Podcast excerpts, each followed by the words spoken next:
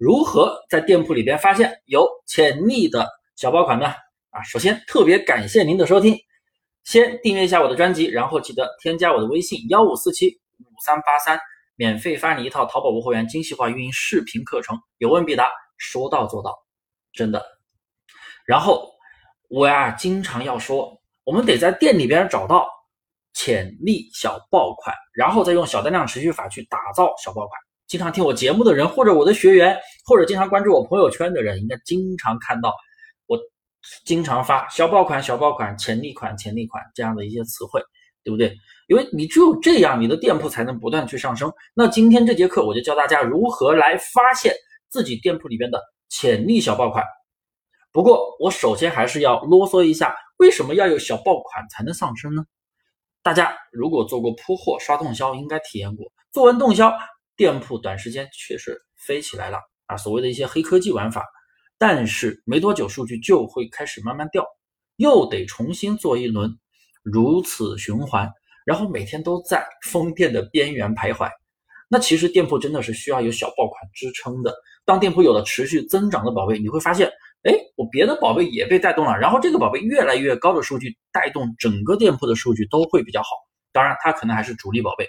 而且你店铺这样的话，流量标签还有人群定位就会非常的精细，非常的精准，因为系统知道给你匹配什么样的人群进店了。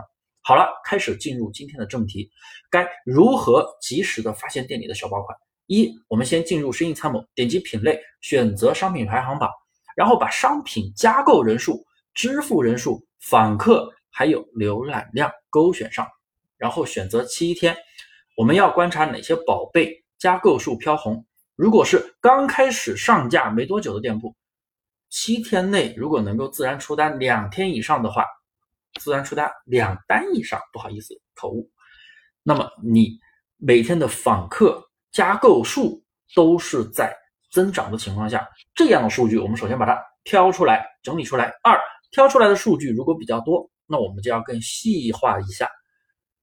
那这些产品里面。你把退货率高的商品给它拿出来，别管它。你把买家秀做完，你别管它了。如果退货率高的宝贝成为了小爆款，是不是没有太多意义呢？你卖的越多，退的多没有意义。所以把退货率低的产品挑出来，然后去对它进行一个打造，细化一定要注意。三，如果刚刚上架就出单的宝贝，这样的宝贝不一定是小爆款，所以不要着急去做小单量持续法，可能出过一单，后面就没什么反应了。我们要继续观察几天，这个宝贝如果能够继续出单，且访客是增长的趋势，那你就可以拿出来去打造小爆款，而且是比较有潜力的。怎么样？其实就这么简单。这个问题我的学员每天都在问我，那我就专门拿出来讲解一下嘛。再有学员来问我这个问题，我就直接把这节课甩给他。